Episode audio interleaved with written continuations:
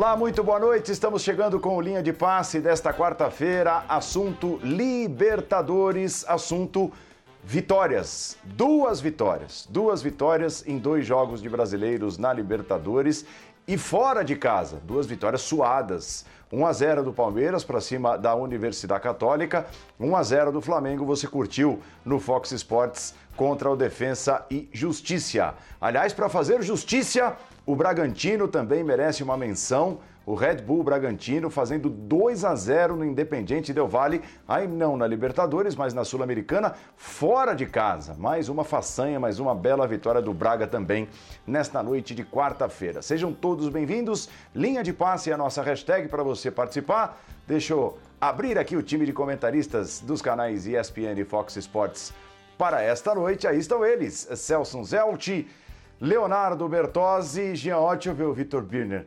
É, não, está centralizado. Está bem centralizado, tá bem. Tá bem. Ele estava perguntando agora há pouco se estava mais para lá, mais para cá. Não, tá, tá na posição. Cumpro ordens. É, exatamente. Então a gente se ajeita no ar. E você chegando com a gente também, linha de passe, a nossa hashtag. O primeiro assunto é o Flamengo, falaremos bastante do Palmeiras depois.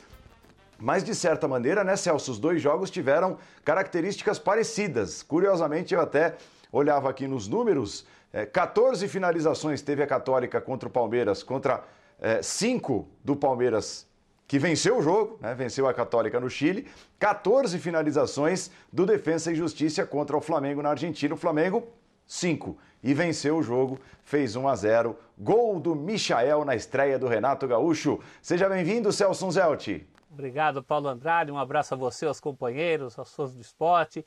É verdade, eu só vejo uma diferença entre os dois jogos. Do Palmeiras a gente vai falar depois, mas me parece que as ações do Palmeiras foram mais conscientes. O Palmeiras, na, no jargão do futebol, resolveu dar a bola para o seu adversário e se saiu bem. Já o Flamengo, até por característica do seu técnico que estreava hoje, até por tudo que envolve essa mudança de, de treinador foi uma decepção para sua torcida do ponto de vista do desempenho. Resultado ótimo, mas para quem viu o jogo, quem viu o jogo percebeu que o Flamengo correu muitos riscos, né? Mais do que correr riscos, o Renato vai hoje para a cama com algumas pensatas a respeito, com algumas lições de casa para o resto do seu, porque hoje foi só a estreia. Né? A vida começa agora. E daqui para frente, o que é que o Renato tem que melhorar? Tem muita coisa nesse jogo aí que diz respeito ao técnico, ao trabalho do técnico daqui para frente. Veja, não é uma cobrança de quem só teve tempo para um papo. Mas tem tanta coisa envolvendo o jeito de jogar, né? Saída de bola, a questão das bolas altas contra zagueiros altos. Não pode um time como o Flamengo ter jogadores tão talentosos como Arrascaeta e Gabigol que só participaram do jogo uma vez, na metade do segundo tempo. É verdade que num lance agudo, fatal, poderia até ter resultado num segundo gol que o Flamengo, sinceramente, o rubro-negro sabe disso, nem merecia no jogo de hoje. Mas são questões, são questões para o Renato ver daqui para frente. Em suma, valeu pelo resultado, devendo muito desempenho, Paulo. É, resultado muito melhor que o desempenho, né, Léo Bertozzi? Bem-vindo. Tudo bem, Paulo? Um abraço para você, para os companheiros, para o fã de esporte. Curioso que os três times, os três elencos mais ricos, talvez os três principais favoritos entre os brasileiros, né? Flamengo, Palmeiras e Atlético, tem, tem histórias muito semelhantes para contar desses jogos de ida. Nenhum dos três perdeu, nenhum dos três tomou gol, e, e, e ainda assim é, ficou com a sensação de que, puxa, caramba, é, é, esses times têm tanto a apresentar a mais no caso do Flamengo, acho que você pode relativizar com estreia de técnico. É, é, você pega um, um, tipo de trabalho que vai mudar em muitas coisas. O Renato, por exemplo, já, já começou a fazer marcação individual e escanteio. A, a, o, o, tipo de jogador que ele vai escalar em algumas posições é diferente. Né? Hoje, com, hoje não teria o Arão de qualquer maneira, mas já disse que ele não, não, não imagina que ele use como zagueiro e, e a saída de bola pode perder muito nesses aspectos. Então, hoje o Flamengo, por exemplo, para sair por dentro, é, foi, foi muito difícil, tanto com os zagueiros quanto com os volantes, né? Você tinha que tentar um desafogo ali com os laterais, especialmente com o Felipe Luiz, que nesse aspecto é superior ao Isla, mas a bola muitas vezes bateu e voltou. O que eu acho interessante a gente destacar aqui é que o resultado é bom, mas atento, porque esse é o mesmo time que veio ao Brasil ser campeão em cima do Palmeiras e hoje mostrou que, embora é, jogador por jogador não dê para comparar, é um time que é, entende o que precisa fazer no campo, entende o que quer fazer no campo. E hoje não botou a bola na rede porque o Flamengo tem um ótimo goleiro chamado Diego Alves. Foi muito bem o Diego Alves, fez defesas importantes. Dá para dizer que 1 a 0 vai muito para conta dele. Eu, eu, concordo com o que o Zinho disse na transmissão. A, a, a transmissão oficial botou o Michael, né? Normalmente eles põem o autor do gol mesmo como destaque, mas para mim o nome do jogo foi o Diego Alves. É graças a ele que o Flamengo volta com esse, com esse ótimo resultado. Então tem coisas a melhorar, claro, é um começo de trabalho, mas é um começo de trabalho que já acontece com jogos eliminatórios. Aconteceu na temporada passada com o Rogério Ceni e não, e não deu bom nos jogos eliminatórios para o Flamengo. Então, acho que é um risco que sempre existe e o Flamengo tem que estar atento. É um time bem treinado do outro lado e se achar que já vai entrar só para confirmar a classificação na volta, o risco existe sim. Agora, a postura, claro deve ser diferente também. É, se vale a lição deixada pelo Palmeiras, o, o, Palmeiras derrotou também o Defensa e Justiça na Argentina e foi derrotado em casa, depois foi para os pênaltis e acabou perdendo. Oddi, boa noite, bem-vindo. Ó, só para antes do Jean, para chamar você, fã de esportes, uma aguardada entrevista do Renato Gaúcho, do Renato Portaluppi, nós vamos mostrar ao vivo dentro dessa edição do Linha de Passe, tá? Então você vai ver aqui Renato Portaluppi falando pela primeira vez como comandante do Flamengo depois de dirigir a equipe ao vivo no Linha de Passe. Tudo bem, Jean? Tudo bom, Paulo? Boa noite a você, boa noite a todos. Pois é, acho que o Flamengo teve um resultado muito bom para uma atuação muito ruim. A atuação do Flamengo foi bem abaixo, inclusive, do que o time vinha apresentando nas partidas anteriores. É, agora, eu falo para o Flamengo a mesma coisa que falei na hora que o Silvinho chegou no Corinthians e quis fazer as mudanças que ele julgava ideais, que ele julgava necessárias. É, é o ônus que você tem ao trocar um técnico é, quando você começa uma fase decisiva, uma fase importante de uma competição, quando você começa um campeonato importante. É normal que você tenha algumas dificuldades no momento que você faz mudanças.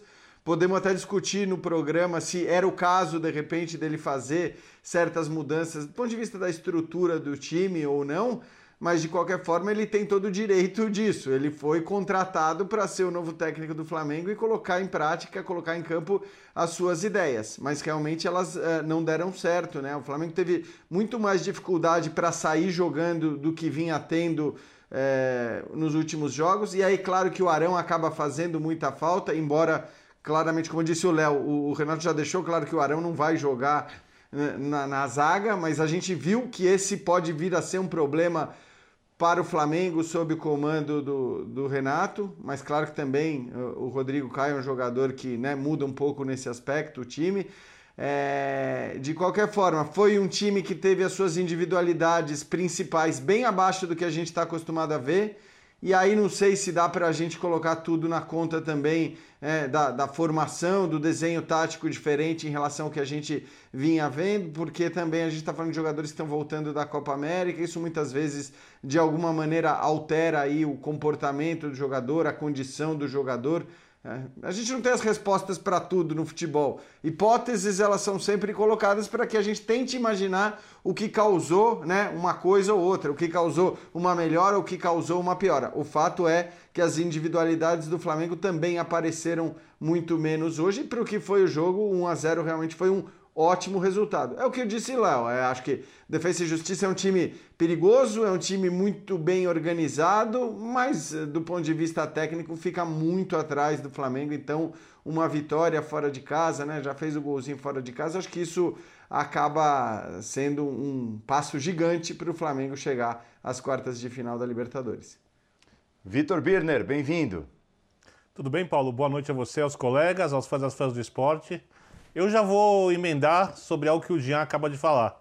Dá sim para colocar na conta do treinador, se a gente, obviamente, não considerar que ele acaba de chegar e não tem como preparar melhor a equipe, porque hoje o sistema de criação do Flamengo ele cumpriu o protocolo, parte do protocolo de, de evitar Covid com perfeição, porque a distância dos jogadores uns dos outros era enorme. Assim, é uma coisa assim, que eu não vejo há muito tempo parecida nessa equipe do Flamengo. E aí é óbvio que se esses jogadores não dialogam entre si, se não se aproximam, o rendimento deles vai cair. Então o professor, por exemplo, o Celso Zelt falava na abertura do, da, da, pequena participação dos dois jogadores mais avançados, de Arrascaeta, jogando pelo meio, e Gabigol. É óbvio, não tem diálogo com os jogadores do lado de campo, os volantes se aproximaram um pouco, os zagueiros, quando construíam, era o máximo uma inversão de bola para o lado de campo. Quer dizer, tudo decorrência de uma ideia de jogo muito mal executada, pessimamente executada. O Jean falou e eu concordo com ele. Pior do que vinha sendo com o Rogério quando o desempenho coletivo era mediano. Né? Ele não era bom, não era ruim. Hoje ele foi muito ruim. Agora, é o primeiro jogo do Renato. Então é preciso que se tenha paciência para o treinador colocar as coisas em prática. Ele não vai ter muito tempo. Vamos lembrar que ele vai ser técnico do Flamengo por cinco meses e pouco, a não ser que renove o contrato. Então ele foi trazido para arrumar soluções emergenciais e rápidas. Se isso é possível, eu não sei. Sei que hoje a gente viu um jogo de um time coletivamente muito bem treinado e individualmente incapaz contra um time coletivamente péssimo com jogadores muito capazes. É, a gente conversava no linha de passe da segunda-feira sobre a possibilidade é, de Pedro e Gabigol começarem como titulares juntos a partida de hoje. O Pedro entrou no finalzinho, né? Foi aquela entrada protocolar. E o Gabigol, de certa forma, Celso, jogou como Pedro. Eu, particularmente, acho que o Gabigol rende menos. Eu prefiro o Gabigol chegando de trás e cortando do lado para dentro. Acho ele bem mais inspirado, bem mais perigoso. Hoje, muitas vezes, ele recebia a bola de costas para o zagueiro para preparar e aí sim tentar participar de uma jogada de ataque. Eu também prefiro, Paulo, acho que o Gabigol também prefere, e aí, sem nenhuma brincadeira, a torcida do Flamengo prefere. Agora, eu tenho minhas dúvidas, eu acho que o, Renato teve poucos acertos, mas um deles, um deles foi a aposta mais psicológica do que técnica e tática no Michael. E acabou rendendo até a vitória num lance em que ele está com moral para tentar aquele chute, que acabou desviando ali, ali no Frias, entrando num goleiro que acho que hoje não teve culpa, mas é um goleiro também que aceita esse tipo de bola. Então, se o Renato teve um acerto, foi esse do Michael. E a gente não pode esquecer que o Renato, nesse primeiro momento, o peso dele era muito mais esse, né? O peso mais psicológico, o peso mais de desanuviar eu acho que esses acertos táticos, quero crer e creio, porque o Renato é um técnico que mostrou evolução, sim, na passagem dele pelo Grêmio. Antes disso, a gente nem falava de tática relacionada ao Renato Gaúcho. Hoje a gente fala de coisas que ele pode, que ele pode fazer. E uma dessas coisas passa pelo melhor aproveitamento do Gabigol, que não é só um problema de técnicos do Flamengo, não, né? A própria seleção brasileira há esse questionamento em torno do, do Gabigol. O Gabigol é um jogador que rende de uma maneira muito específica dentro de um time, produzindo até jogadas para ele. Fora disso, acho que não dá para você inventar muita coisa, querer coisas do Gabigol como você colocou, né? Colocar o Gabigol para fazer dublê de Pedro, eu acho sinceramente um desperdício. Agora, acho que tem a ver Agora, com professor, a escolha do Michel né, foi uma escolha tática. Fala, Léo, fala que depois a gente fala que eu completo depois. Não, tudo bem, é, é, só porque assim, é, é, você colocou sobre distâncias e sobre os jogadores não estarem aproximados, então muitas vezes o Gabigol tem que trabalhar de costas, tem que trabalhar sozinho, tem a ver com isso também, é, é, o time com, com, colocado mais atrás, o time sem, sem, sem, os jogadores da frente se procurarem, o que é a grande virtude histórica desse time histórico do Flamengo, e, e, que não aconteceu. Então, acho que muitas vezes o Gabigol se via obrigado a, a, a, receber bola, tentar resolver sozinho, tentar segurar a bola, e de fato não é a melhor característica, Vini. Desculpa, desculpa te interromper. Não, não interrompeu, não. É só é completar que, que, que eu acho que a escolha do Michel é uma escolha tática assim, porque ele tem um construtor, um meia, entre aspas, que o Everton de um lado, e do outro lado ele tem um velocista, e ele fazia isso no Grêmio. Até no Fluminense, salvo engano, quando ele foi técnico e chegou à decisão da Libertadores, ele fazia isso.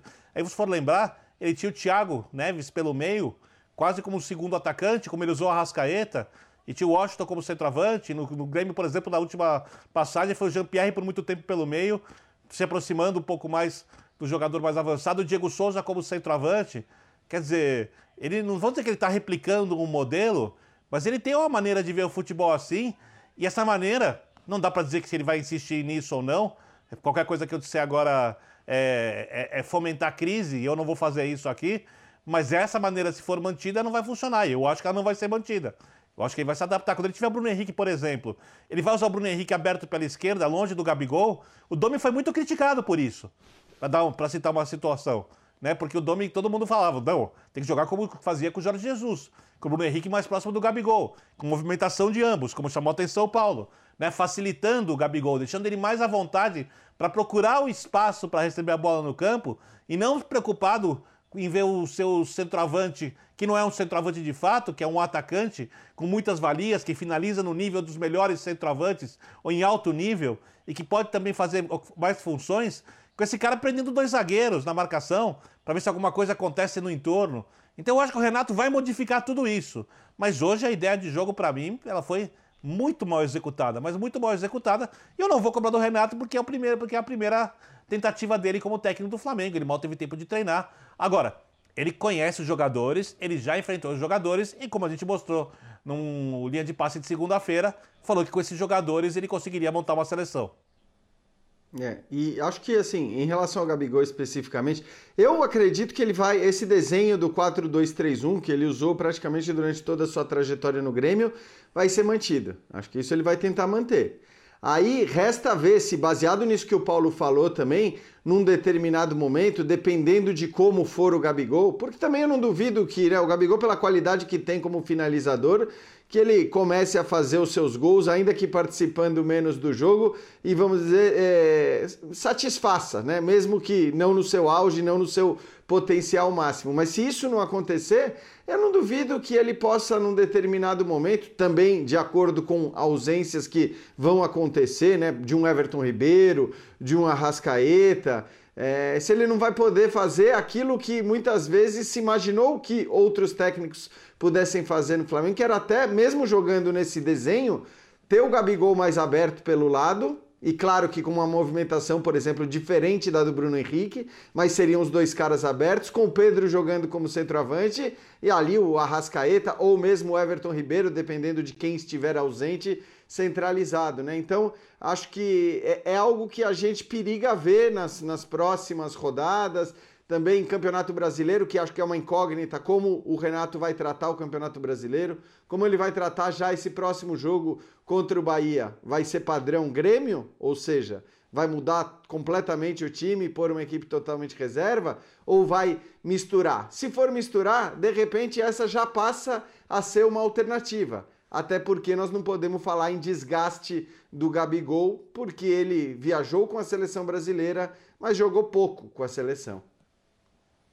É, e na semana que vem também, né, Celso? O Flamengo pode estar fortalecido com as voltas do Diego, que já está prestes a, retornar, uh, Rodrigo Caio, com toda certeza o Arão, que estava suspenso, retorna. É um Flamengo possivelmente mais forte. E são jogadores importantes que fizeram parte da base, da, da base jesuíta, da base de, de Jorge Jesus em 2019, o inesquecível time do Flamengo de, de 2019, Celso é uma outra situação, né? É até mais um motivo, eu acho que nem precisa disso. Claro, o Renato estava estreando hoje numa semana em que ele não treinou. Ele bateu o papo, no que, aliás, ele é muito bom.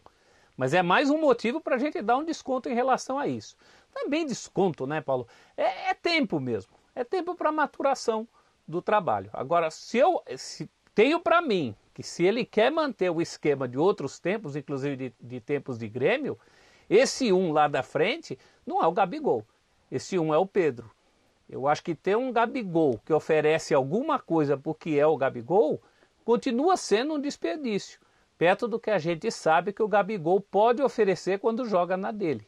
Né? Isso não é uma suposição, isso é uma comparação do quanto que ele rende quando joga nas características ideais para ele e o quanto ele deixa de render quando joga fora dessas características. Acho que isso já ficou provado não só no jogo de hoje, mas em outras oportunidades e até com outras camisas. O perigo aí é você Ó, pensar... Estamos aguardando... No... Desculpa, Paulo. Pode, pode falar. Não, imagina, imagina, Léo, só para dizer que o, o Renato está se posicionando, pode falar. É, assim que ele estiver ali sentadinho, está pronto para falar, a gente interrompe a, a conversa e, e cola no Renato ao vivo no linha. Léo.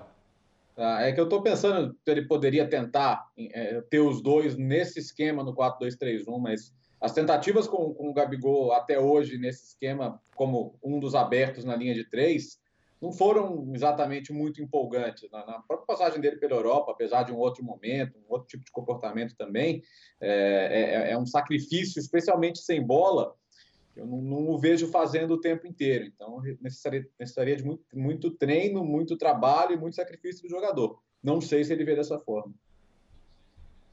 E uma boa vontade da parte dele. Né? Firmino, né? que é. também é difícil, mas é uma possibilidade. É, o que chama atenção hoje, né, Jean, é que os principais jogadores do Flamengo, até aqueles que costumam se destacar independentemente do funcionamento coletivo do time, esses que são acima da média, Everton Ribeiro, Arrascaeta, Gabigol, eles estiveram bem abaixo, né, mas muito abaixo daquilo que podem produzir. É, e acho que é cedo, Paulo, para a gente atribuir isso uh, né, necessariamente ou única e exclusivamente ao desenho tático diferente. Claro. Porque o desenho tático diferente foi, foi claro o isolamento do Gabigol, para esse talvez sim, porque a bola chegou muito menos para ele do que costuma chegar quando ele forma uma dupla de ataque com o Bruno Henrique, por exemplo. Então, nesse caso, sim. No caso do Arrascaeta, menos, né? Então, acho que a gente também não pode tirar conclusões precipitadas e dizer que esse esquema, né, de qualquer maneira, ele vai prejudicar as individualidades, caso do, do Arrascaeta, caso do Gabigol, que talvez sejam as duas principais individualidades do time do Flamengo, mas você tem outras, você tem o Bruno Henrique, você tem o Pedro. É claro que com caras desse, desse nível, você tem, né, você pode jogar em diversos desenhos táticos, em diversas formações, mas eles não estão acostumados. O quanto foram atuações apagadas individualmente é, por conta dos jogadores, do momento, Já. da questão física é uma coisa, o quanto foi tática é outra. Vamos lá. Vamos, vamos com o Renato, porque aí gera assunto também. A gente comenta aquilo que o Renato vai dizer na entrevista coletiva, o que já está dizendo. Vamos lá, vamos ao vivo à Argentina. Boa noite, muitas gracias. Boa noite. Pregunta de Rafael Melo de mm, Honda Mix. Parabéns por la victoria. Y pregunta, eh, Michael, eh, Michael un jugador que vive boa fase, mas foi muito criticado en un pasado reciente. En esa marcación, goleado no domingo y marcó um hoje. Como você planea trabajar o jugador para aumentar la moral de retornar al fútbol que practicaba na Goiás? O Michel foi contratado pelo Flamengo, pelo que ele vinha jogando no, no Goiás. Então, ele é um bom jogador e, e ele não desaprendeu a jogar. Eu acho que é sempre muito importante o treinador conversar com o jogador. E eu não tenho tido muito tempo para treinar, então tenho mostrado mais no, no vídeo, tenho conversado mais com alguns jogadores, tenho procurado passar muita confiança para eles, principalmente o, o Michael, que é um jogador que vinha sendo criticado. É. um jogador que já no último domingo nos ajudou diante da Chapecoense. E eu procuro sempre recuperar os jogadores que estão, que estão em baixa, porque eu preciso de todo mundo. E eu tenho certeza que o Michel vai continuar nos ajudando. Como outros jogadores também que de repente não possam estar atravessando uma boa fase, mas eu tenho certeza que já já é, principalmente quando todos os jogadores saíram do departamento médico também. O grupo vai estar muito mais forte e aí pode ter certeza que normalmente esses jogadores que estão um pouco embaixo vão, vão melhorar e melhorar bastante. Caemota de Globo Esporte. O Flamengo, pela primeira vez em muito tempo, de menor possessor de bola e chegou a pouco ataque. Arrascaeta centralizado participou muito pouco do jogo e por tabela Gabriel também. Esta distribuição de equipe se dos pelos destaque e forma você entender ser a melhor? No momento, sim. No momento, eu achei que era a melhor forma, até porque eh, a gente não tem tido tempo para treinar. Eu fiz apenas um treinamento tático, mas eu não me incomodo com isso. Eh, eu acho que o mais importante de tudo eh, foi a vitória. Não adianta você praticar um futebol bonito, jogar, todo mundo ficar satisfeito e de repente você perder a partida. Então, nas próximas partidas provavelmente vai ser isso, uma equipe bastante é, desfalcada, uma equipe que, que jogou com muita raça, muita determinação, mas é, o entrosamento não é o mesmo. A equipe principal do Flamengo já tem aquele entrosamento necessário, que é muito bom. E no momento que você mexe bastante na equipe devido às lesões, fica difícil. Então, eu sabia que nós iríamos encontrar bastante dificuldades hoje, como nós encontramos. Mas, ao mesmo tempo, não é nada fácil você ganhar fora de casa. Libertadores é sempre um jogo complicado, um jogo difícil, independente do, do, do resultado. Eu acho que hoje prevaleceu mais a, a vontade. É, concordo que o Flamengo não esteve tão bem, cometemos alguns erros, mas o mais importante de tudo foi a vitória. E nós temos mais 90 minutos agora para jogarmos no, no Brasil, para a gente procurar carimbar a nossa passagem para a próxima fase. Flávio Amêndola de TV Ban, boa noite, parabéns para a vitória.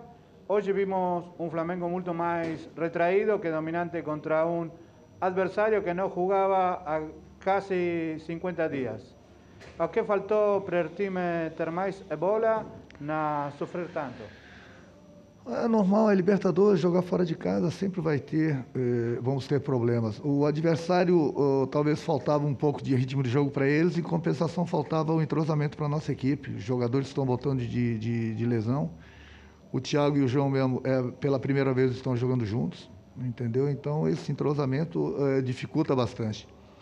Mas o mais importante de tudo, os problemas do, do, do adversário não, não, não, me interessam muito. Eu acho que o mais importante é observar o que está acontecendo no, no, nosso grupo, no nosso time.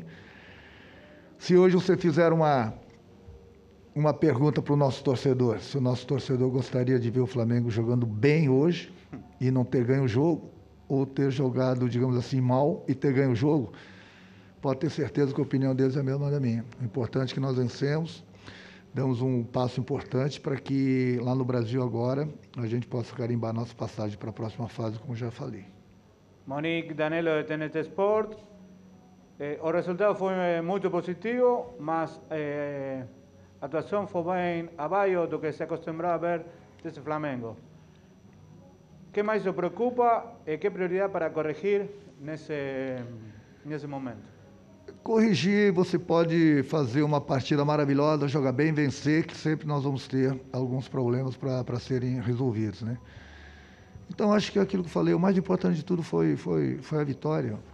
A gente não está tendo tempo para treinar, vamos continuar não tendo esse, esse tempo. Está na base da, da conversa, na base do, do, do vídeo. Mas eu tenho um grupo maravilhoso, um grupo com uma qualidade muito grande. E esse grupo ele vai ficando cada vez mais forte no momento que nós vamos tirando os jogadores que estão no departamento médico e onde eu possa ter todos os jogadores à, à, à disposição. Então, a, é, é, é críticas assim, ah, jogou mal, é, é, normal. As pessoas também têm que entender todos os problemas que nós estamos passando. Muitos jogadores importantes fora, muitos jogadores que jogaram hoje pela primeira vez juntos, totalmente sem entrosamento, sem tempo para treinar. Eu não estou dando desculpa, é um fato. É um fato. Mas eu volto a repetir. Final da história. Depois dos 90 minutos, o Flamengo ganhou fora de casa, uma partida importante pela Libertadores. É isso que mais vale. Não adianta você jogar bem e, e não ganhar a partida. Eu tenho visto os jogos dos clubes brasileiros também. Até o momento, o único brasileiro que, que, que venceu foi o Flamengo. Então não tem jogo fácil. Então o torcedor pode ficar tranquilo, quando todo mundo voltar, a gente tiver um tempinho para treinar, vai ser aquele Flamengo. Eu conheço muito bem o Flamengo. Eu já, já tive aqui durante anos como jogador e agora como treinador conheço bem o clube. Eu conheço bem essa torcida. O torcedor pode ficar tranquilo que quando todo mundo tiver à disposição, pode ter certeza que o grupo vai estar muito mais forte. Parabéns, eh, muito obrigado e boa noite. Obrigado, boa noite. Boa noite, boa noite, seu Renato. Então, aí, ouvimos o Renato, é, até sendo um pouco repetitivo né, nas respostas, é, jogando boa parte da culpa no desentrosamento, que faz sentido. Tanto é que tem aqui o nosso fã de esportes, o Renato Tavares, que cita, né? Vamos levar em consideração dois zagueiros que não jogam juntos, dois volantes que não jogam juntos. De repente, por aí passa o fato de a saída de bola ter sido tão ruim hoje. E o Renato bateu nessa tecla algumas vezes. Mas é aquela coisa, né? Nós esperávamos, esperamos, tem muita coisa pela frente ainda. O Renato falando um pouco mais sobre futebol nas entrevistas. É, foi hoje, hoje, hoje não, né, Jean? Hoje definitivamente não. Agora, eu acho que essa é uma expectativa que a gente nem tem que ter, viu, Paulo? A gente É. pode até criticar o fato de eh, não, não esperarmos isso ou da entrevista ser nessa linha, mas vai ser assim para sempre. Eu não acredito que a gente vai ver o Renato explicando, né, por que, que o Gabigol não tocou na bola, por que, que o Arrascaeta participou pouco do jogo, porque além de toda a questão do entrosamento, ele poderia falar assim, é, eu sei que o Gabigol jogando sozinho, ele vai ficar mais isolado, vai participar menos do, do, do jogo, mas é um cara com uma capacidade de finalizar. Enfim, tô dando um exemplo e como esse poderíamos ter vários outros exemplos dele se apegar ao, ao posicionamento dos jogadores em campo, à movimentação dos jogadores em campo e dizer por que, que ele escolheu isso para essa ocasião, com tantos desfalques, sem o Bruno Henrique. Ou de repente já dá uma indicação de que não, mas espera aí, é que eu estava sem o Bruno Henrique, com o Bruno Henrique vai ser diferente. Não sei, mas o fato é que o Renato ele não costuma falar de futebol, ele não vai falar de futebol. Acho que apesar disso ele pode ganhar é, tudo com o Flamengo. É um elenco muito forte, são jogadores muito acima da média. Então os resultados eles não necessariamente têm a ver com a visão tática do seu treinador. Ele se apegou o tempo todo, ganhamos, ganhamos, ganhamos. O importante é que ganhamos e ele pode chegar ao final da temporada ganhando.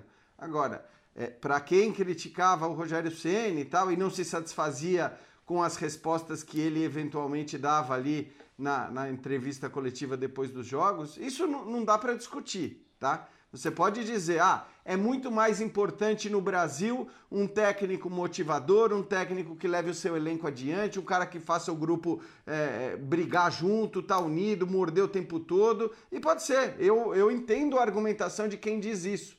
Até porque a questão tática não costuma ser o diferencial no futebol brasileiro. Não é o nosso forte, nunca foi, tanto que, né, na chegada de alguns técnicos estrangeiros, esses caras conseguiram fazer uma diferença enorme nesse aspecto. Então pode ser que entre os técnicos brasileiros, as aptidões, as qualidades do Renato acabem valendo mais. Agora, entre as qualidades do Renato não está certamente falar sobre futebol, explicar o jogo, sejam seus acertos, sejam seus erros. É, por hoje ele até tem razão, né?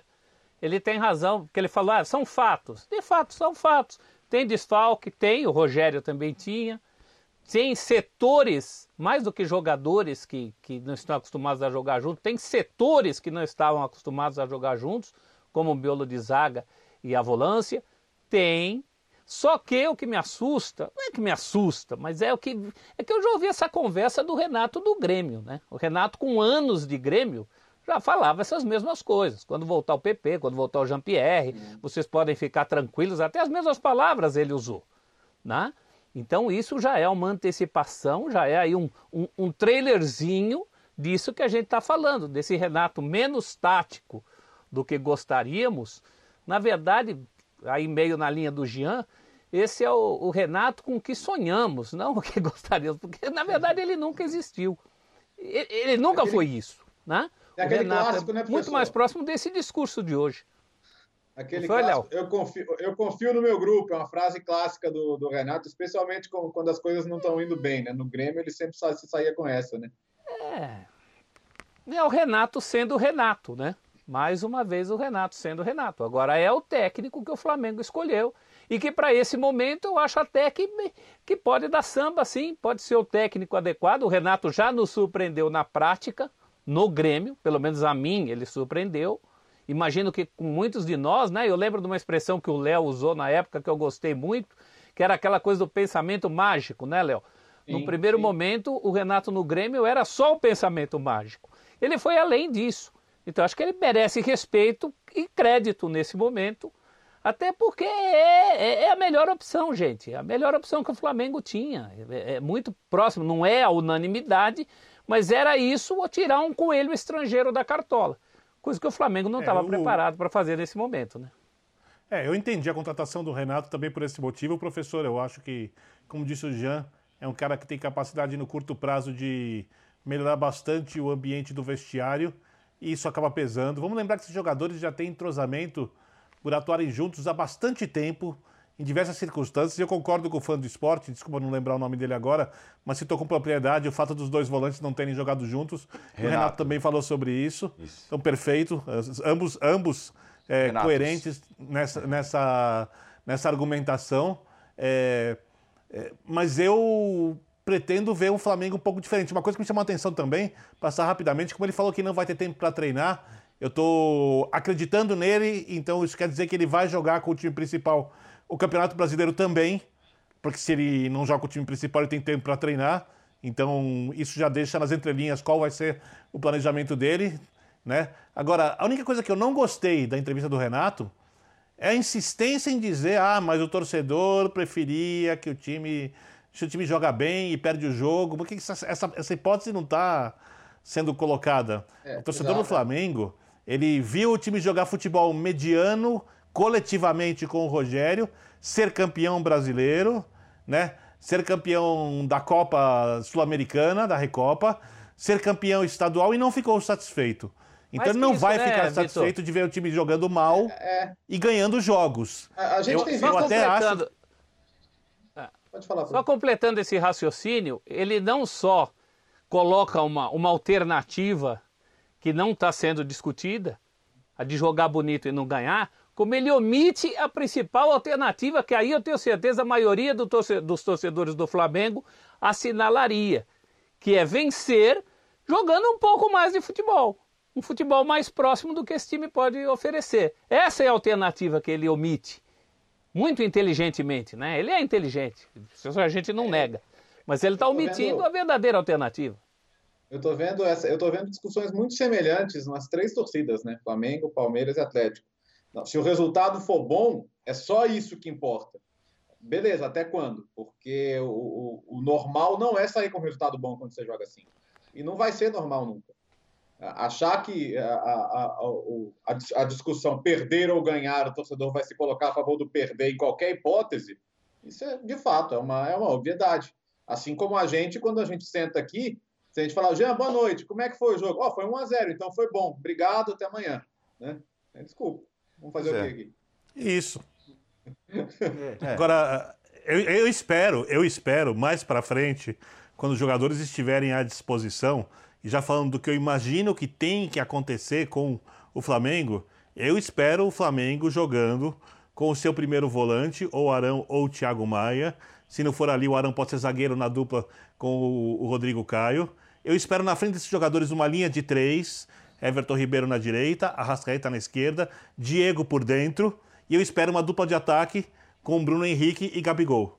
Eu espero que o Renato faça isso que tem um time com muita capacidade de pressão em saída de bola. Mas você acredita, que tem um time dele? com capacidade de troca de posições. Eu tenho muitas dúvidas, mas eu vou deixar aqui uma expectativa positiva de um treinador que seja capaz de fazer uma leitura de tudo que aconteceu com esse grupo de jogadores, com os técnicos que passaram pela equipe e como essa equipe conseguiu jogar melhor. Porque até se ele atuar assim, Léo, é, ele vai passar a ter mais respaldo com a própria torcida do Flamengo, que creio concorda com a minha maneira de ver o time jogar. Porque esse time não é um time muito talhado a jogar no 4-2-3-1. Porque se for jogar no 4-2-3-1 e se tiver um centroavante mais fixo, aí tem que fazer o que o professor falou. Tem que colocar o Pedro de centroavante, só que o Gabigol não pode sair do time. Aí você começa a pensar, tudo bem, puxa o Pedro para o meio do, do, do, da linha de três e ensina o Pedro a, Pedro a fazer coisas que eu não tenho tempo para fazer, sem tempo para treinar, como o próprio técnico disse, com cinco meses de trabalho para tentar garantir títulos importantes ao Flamengo, eu acho que esse curto período que ele tem à frente da equipe pede inteligência de repetição daquilo que já funcionou melhor no Flamengo. E se não funcionar, daí ele parte e faz as alterações necessárias. Porque esse jeito de jogar permite, por exemplo, que em uma partida, em vez de você ter o Arrascaeta na esquerda, que vai jogar sempre por dentro, você pode ter o Michael,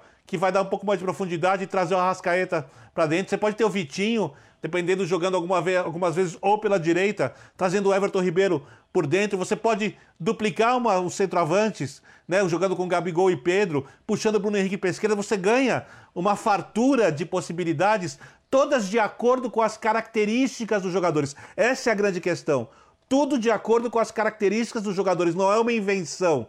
Não é alguma coisa que precisa grande adaptação. E o período de, repito, de trabalho sem tempo para treinar dito pelo próprio técnico hoje na entrevista, cobra isso de qualquer treinador que chegasse no Flamengo hoje. Se ele vai fazer ou não, aí é uma outra questão. Eu não vou criticá-lo agora por não fazer algo que eu não tenho certeza, mas sei que ele nunca fez isso na carreira. É, hoje o, Michael se destacou mais uma vez e, na verdade, é um pouco da herança do trabalho deixado pelo Rogério Ceni, né? Porque o Michael já vinha já vinha conseguindo uma boa sequência de jogos, o que é perfeitamente também, né, professor, natural para um cara que, que teve a história que o Michael teve antes de, de vestir essa camisa pesadíssima do Flamengo.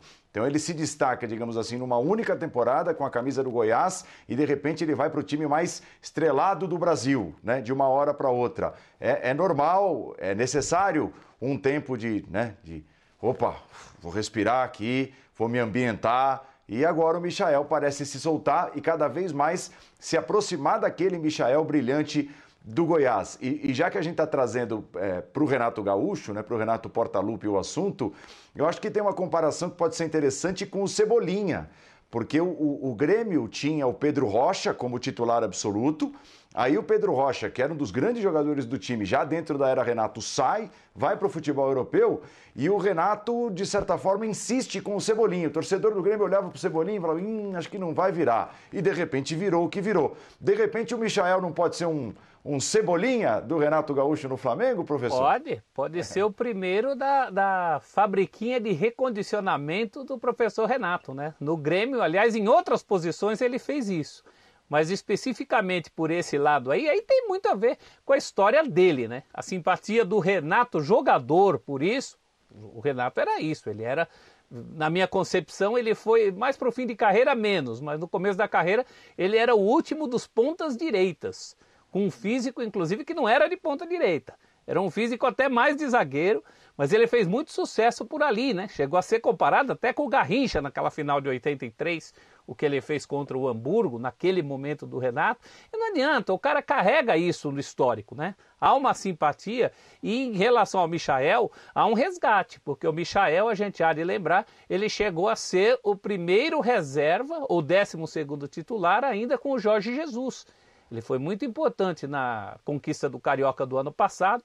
Depois sofreu algumas críticas, eu acho que exageradas, porque as pessoas, na verdade, cobram do Michael uma coisa que ele não é. Ele é um escape. Ele é um cara aberto ali, o cara que às vezes faz as coisas que ele fez nessa semana. Concordo com o Vitor, que também tem uma escolha tática nesse sentido, até porque ele não tinha hoje o Bruno Henrique mas tem muito dessa coisa de acreditar no momento do cara, né? Esse gol que o Michael faz hoje é um gol de quem está com confiança. Essa mesma bola, em outros momentos da carreira do Michael no Flamengo, não teria entrado. Porque, primeiro, que ele não teria talvez nem arriscado. Então, o Renato é, é, é muito bom nesse tipo de coisa, né? Eu acho que juntou aí a fome com a vontade de comer. Ele já tem uma tendência de gostar de jogar com esse escape aí, com esse cara pelo lado que dá essa opção para ele. E esse cara pelo lado era justamente alguém que estava esperando esse momento, que é o Michael. Então juntaram as duas coisas, um técnico disposto a dar essa oportunidade para um jogador preparado nesse momento para receber essa oportunidade. A gente já estava até vendo ali, né, professor? Ele, ele dominou esquisito. E aí que eu pensei, ele viu o Gabigol do lado e falou, vou é. tocar. Ah, numa dessa não, né? Pô, depois do golaço que ele fez no final de semana, eu vou arriscar. Levou sorte, claro, mas a sorte só Arriscou e petiscou, né? Arrisca. Olha lá, olha lá, a bola escapa dele, ó. É isso, ele é. dá um drible sem querer e depois é. fala, ah, vai daqui mesmo. É bem observado, tem tudo a ver com confiança. Tem tudo a ver com confiança essa tentativa do Michael. Oi, Jean.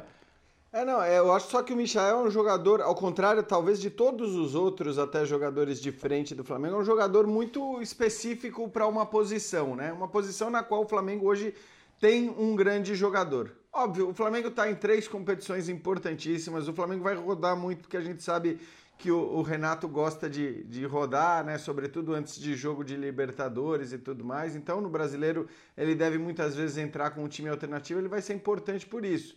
É, mas eu acho que com os outros jogadores você tem mais manejo ali. Né? Com o Everton Ribeiro você tem duas ou três posições em campo para escalá-lo. Com a Rascaeta você tem também umas duas. Com o Gabigol a mesma coisa. O Pedro é o outro, vamos dizer, que, que tem uma posição mais fixa em que você não mexe. Né? Isso talvez complique um pouco para o Michael se tornar, sei lá, um, um décimo segundo jogador, um décimo segundo titular, se é que vamos ter um titular. Mas é um jogador também para que para determinadas ocasiões do jogo, tendo o Flamengo a qualidade técnica que tem, Pode ser o cara que sai do banco para matar o jogo, né? Pode ser aquele cara que vai fazer em determinados momentos do jogo do Flamengo aquilo que ele fazia no Goiás, porque era óbvio quando ele saiu do Goiás para ir para o Flamengo que o contexto ia ser completamente outro.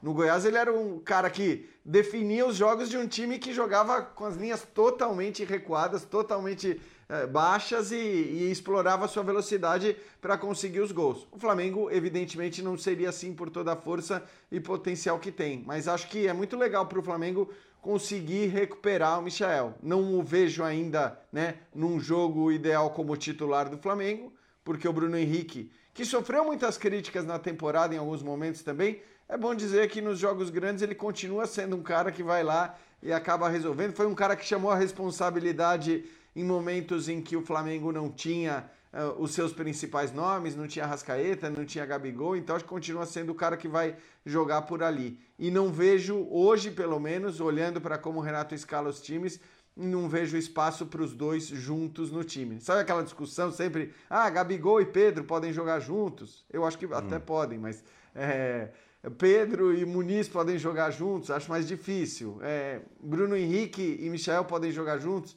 acho difícil também. Bom, é, só para lembrar que com o Domi, ele jogou ali, não funcionou bem e se incomodou de ter que ficar muito tempo aberto do lado esquerdo, em vez de ter mais liberdade para se movimentar. Obviamente, estou falando do Bruno Henrique. Né? Então, é, eu acho é, que. Mas se a gente, é Jean, agora só uma só coisa. Uma coisinha, Bidner, porque assim, eu estou me baseando naquilo que a gente falou já do desenho que o Renato, acredito, vai utilizar para escalar esse Flamengo. Eu, eu, sei da sua esperança, mas eu acho que o Renato vai, pelo menos por um bom tempo, insistir nesse 4-2-3-1. É, no meu caso não é nenhuma esperança, nenhuma expectativa, nem a falta dela. É simplesmente o que eu acho necessário. Exatamente para é, replicar alguma coisa mais próxima, não precisa ser exatamente igual do que funcionou, do que replicar uma coisa que não funcionou. Me parece até meio óbvio isso para quem tem cinco meses para tentar resolver todos os problemas da equipe e só tem jogos grandes a disputar de agora em diante. Ó, o, o Jean citou o Pedro, o Birner passou pelo tema também. Aliás, um, o Pedro é um, é, um, é um personagem que vai e volta das nossas conversas quando a gente fala do Flamengo. E hoje, até é pelo não à seleção olímpica, né, pelo Flamengo ter entre aspas, forçado a barra para ele permanecer, aí se tornou mais assunto ainda nas últimas semanas. Só que o Pedro segue participando de poucos minutos, muitas vezes. É, entra técnico, sai técnico, vem novo técnico, e o Pedro não conseguiu, acho que lá atrás um pouquinho, na era Domi, acho que com o Domi ele, ele chega a, a, conseguir uma boa sequência de jogos, talvez até pela ausência do Gabigol por um motivo ou por outro. Mas ele nunca se fixou como titular da equipe, um jogador badalado, um jogador de seleção, um jogador que tem uma classe é, muito alta, muito alta, das mais altas para fazer gols na função dele. E a gente colocou aqui uma, uma pergunta. O Linha ESPN, né, que é o nosso endereço, a nossa arroba no Twitter, fazendo a pergunta: o Pedro é mal aproveitado no Flamengo? É, não tem nem 10 minutos que nós subimos essa enquete, já são quase 1.200 votos. 58% acham que sim, 42% acham que não. Você está com a maioria, Léo? Você acha que o Pedro poderia ser mais aproveitado no Flamengo por tudo isso, por ser o cara que é? Eu, eu acho o seguinte, Paulo: quando você tem um elenco como o do Flamengo, é, é quase impossível que você não olhe para algum jogador e sinta que ele podia ter mais espaço. A gente viveu isso internacionalmente agora com a seleção inglesa. Chegou a final da Euro e todo mundo olhava para o banco e falava: pô, mas esse está sendo, tá sendo tão pouco aproveitado, né? Podia ter mais minutos. E, e no final das contas, assim, o trabalho do técnico é escalar o melhor time. Não tentar colocar todos os melhores jogadores ofensivos que ele tem ao mesmo tempo e torcer para dar certo. Então, é, é, nesse aspecto, acho, acho importante destacar isso. Claro que o torcedor vai sempre querer ver os seus melhores atacantes jogando. Isso é normal em qualquer clube, em qualquer cenário. Só o que eu acho perigoso aqui é que a gente começa a ter a seguinte discussão. Puxa, mas o Flamengo não deixou o Pedro para a Olimpíada, então, por isso, agora precisa pôr para jogar. Não é por aí. Precisa pôr para jogar se entender que é o momento. Acho que ele podia ter tido mais minutos hoje? Acho. Talvez se o Flamengo não estivesse ganhando o jogo, ele poderia ter entrado antes? Tenho quase certeza que sim. Mas é, é, eu só acho um discurso perigoso esse de ah, agora que não deixou ir, tem que jogar. Não é por aí. Tem que ficar à disposição. O clube paga o salário, ele está aí, e quantos minutos o técnico achar que ele vai ter que jogar, ele vai jogar. Então, eu acho que hoje é difícil pensar que é o primeiro jogo do Renato e o Flamengo estava ganhando o jogo. Então, talvez ele pudesse ter mais minutos, mas acho que não pode ser o principal discurso aqui. É, em suma, não pode atrapalhar o time, né? Para quebrar o galho do Pedro. E tem uma outra coisinha que já está me, já tá me chamando a atenção. Houve um momento em que, com o pouco tempo que tinha, por fatores, e aí a gente pode apontar vários fatores, mas o fato é que houve um tempo e que, com o pouco tempo que tinha, o Pedro fazia muito. Fazia os gols da vitória, salvava o time, principalmente no Campeonato Brasileiro anterior. Ele foi muito importante nesse sentido. E eu não sei se é por uma questão também de desmotivação, porque como o Paulo Andrade citou, entra técnico, sai técnico, a situação dele continua a mesma. Agora veio esse fator da Olimpíada, mas o fato é que o Pedro não tem sido mais tão decisivo. As pessoas ainda numa enquete como essa têm a impressão de tudo que ele fez. Mas se a gente for pegar mais recentemente, o Pedro tá tá dando menos seta do que já deu, né? Tá dando menos farolão do que já deu. É, primeiro, Celso, acho importante sempre destacar a postura do Pedro na maior parte da, da trajetória dele no Flamengo. Porque aceitou super na boa o banco de reservas no momento sempre. em que ele era o destaque do time, né? Naquela esteira ali do campeonato estadual. Ele era o melhor jogador do time e quando o Gabigol voltou, ele foi para o banco e ficou quietinho e não criou Verdade. problema nenhum. A única reclamação que ele fez foi uma reclamação é, já depois da negativa em relação à seleção olímpica, é, depois de um momento em que vários jogadores tinham saído batendo o pezinho ali, reclamando com o Rogério Ceni e de alguma maneira isso foi permitido também pela diretoria do Flamengo. Ele foi o último a bater pezinho, né, Jean? Exatamente. E tinha mais motivos e foi o último. Então acho que nem dá para pegar aquele episódio para criticar. O Pedro é um cara exemplar no Flamengo, é um cara que entra no minuto que for e entra se dedicando e tudo mais. E é verdade que você tem razão que nos últimos jogos não está rendendo a mesma coisa. Mas eu não acredito que seja falta de empenho e tudo mais. É bom lembrar que nós estamos entrando agora numa fase importantíssima da temporada, com os mata-matas de Libertadores e mata-mata de Copa do Brasil no meio de semana. O Flamengo está nas duas competições, com jogo de brasileiro no fim de semana, às vezes no meio de semana. Então, você entra naquele momento que você tem um cara a mais desse nível não é um problema, é uma solução. A tendência é que ele jogue pelo menos uma vez por semana como titular. Eu acho que o Pedro vai, vai jogar pelo menos uma vez como, por semana como titular, até porque o Renato não me parece ser um cara que vai fazer aquilo que o Jorge Jesus fazia de escalar, né? Tentar escalar o mesmo time em praticamente todos os jogos. Ou seja, ele pode ser um cara que vai ter muita oportunidade. E evidentemente precisa aproveitar essas oportunidades para de repente ser o titular nos jogos da Libertadores, que são, em tese, os mais importantes. E também vai depender do Gabigol rendendo eventualmente numa outra posição. A gente não sabe se isso vai acontecer ou não com o Renato,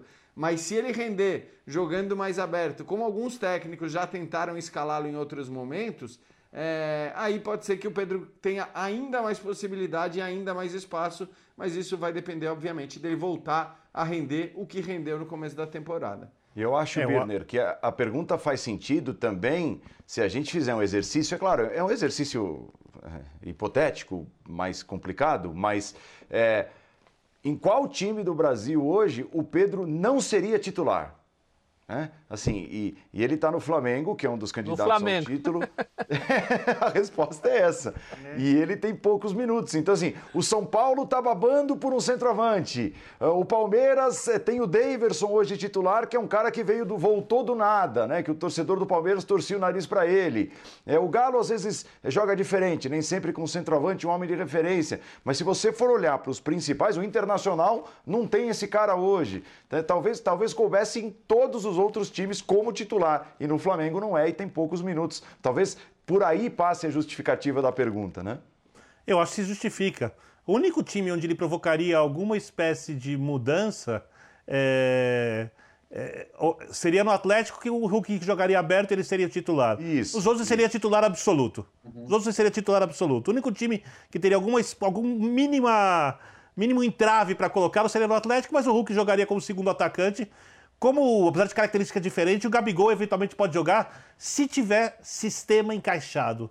Essa é a grande questão. Se o sistema funcionar. Porque para você ter dois atacantes assim, você precisa ter um meio de campo, por exemplo, que consiga pegar mais, que consiga jogar com duas linhas de quatro, onde os volantes sejam mais construtores ambos, e aí você tem que abrir mão de um jogador, né, onde você tem os meias trabalhando tanto por dentro quanto por fora, ou os laterais, por exemplo, entrando em diagonal, se os meias trabalham abertos, você precisa trabalhar todo o plano de jogo. E o Flamengo não tem esse trabalho.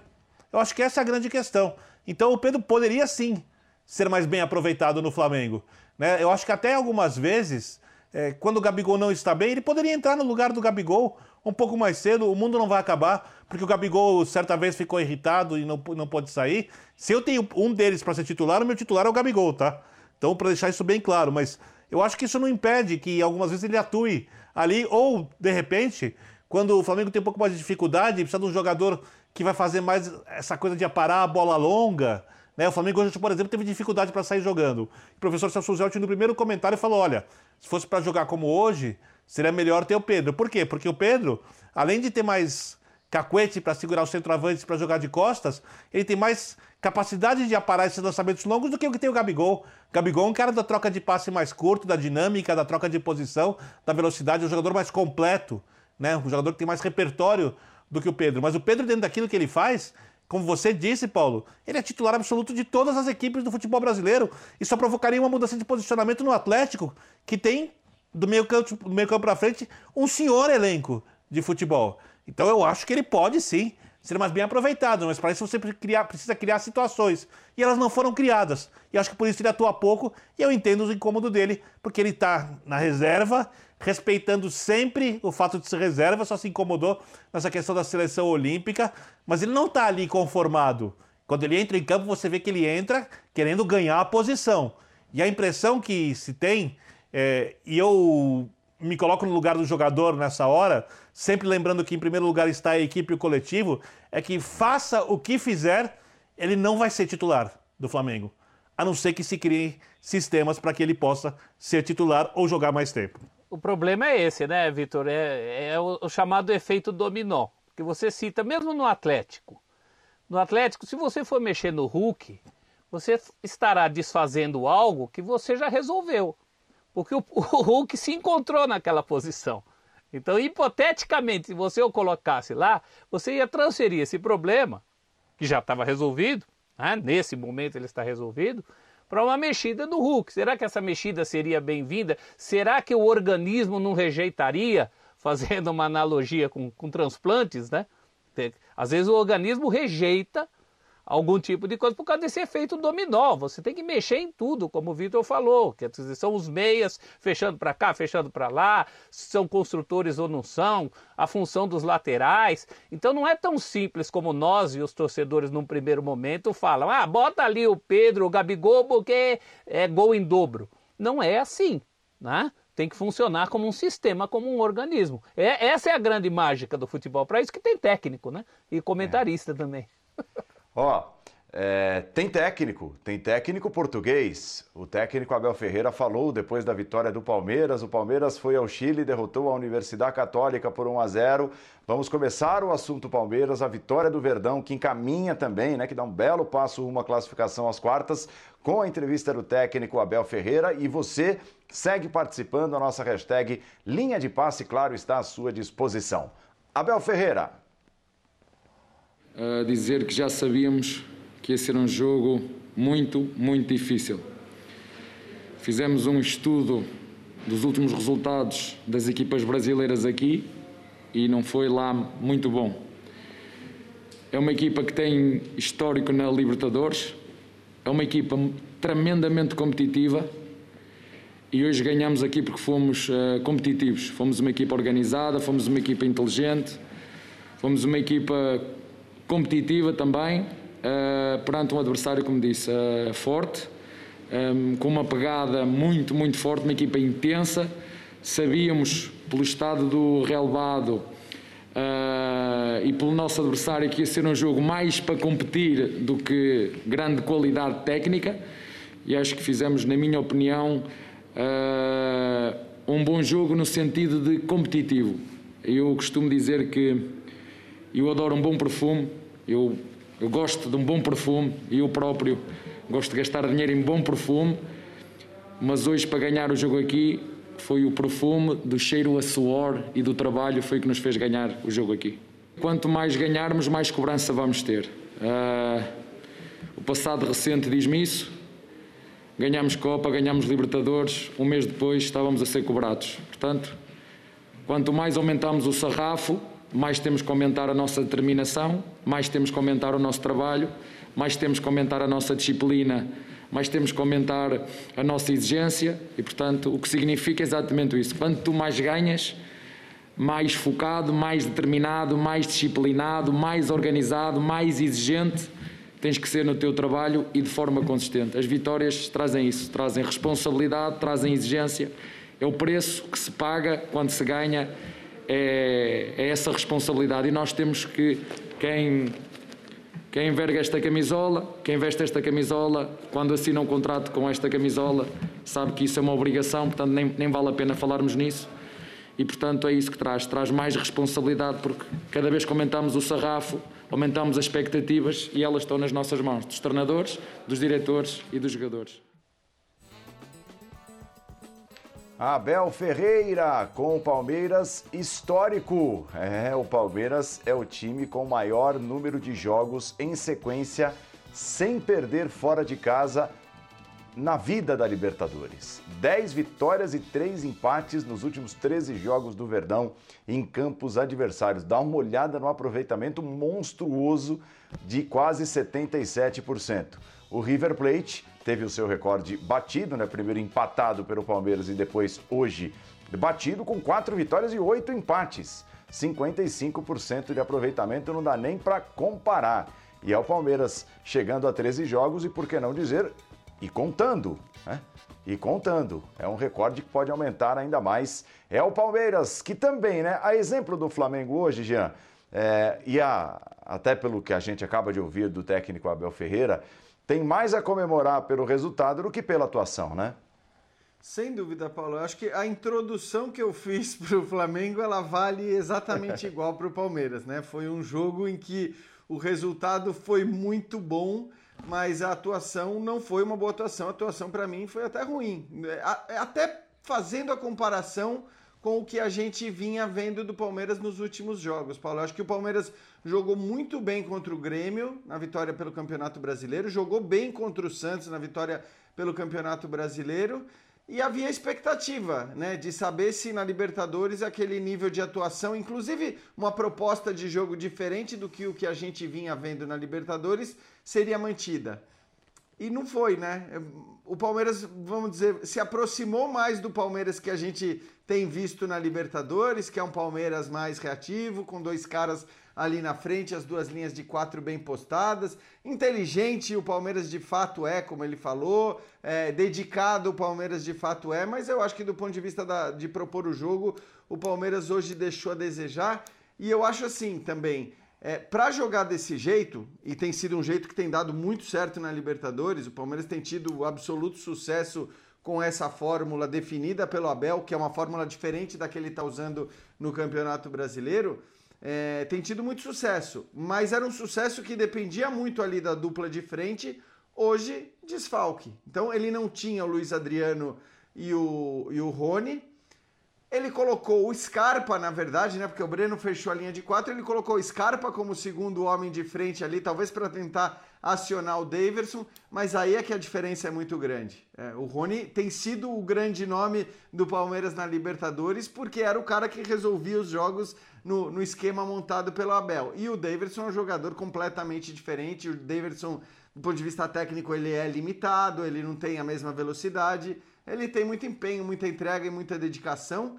Acho que faz sentido o Daverson é, naquele time que o Abel tem escalado no brasileiro com dois meias, com um cara ah, mais aberto e rápido jogando pelas pontas. Aí é legal você ter um cara que briga lá na frente, uma referência, um centroavante, até para eventualmente você cruzar a bola e tudo mais para esse esquema de jogo, eu não acho o ideal. E acho que também por isso o Palmeiras criou pouquíssimas chances é, e teve um resultado muito melhor do que a atuação. E teve, é bom lembrar, o Everton, o Everton é, eleito como o melhor em campo.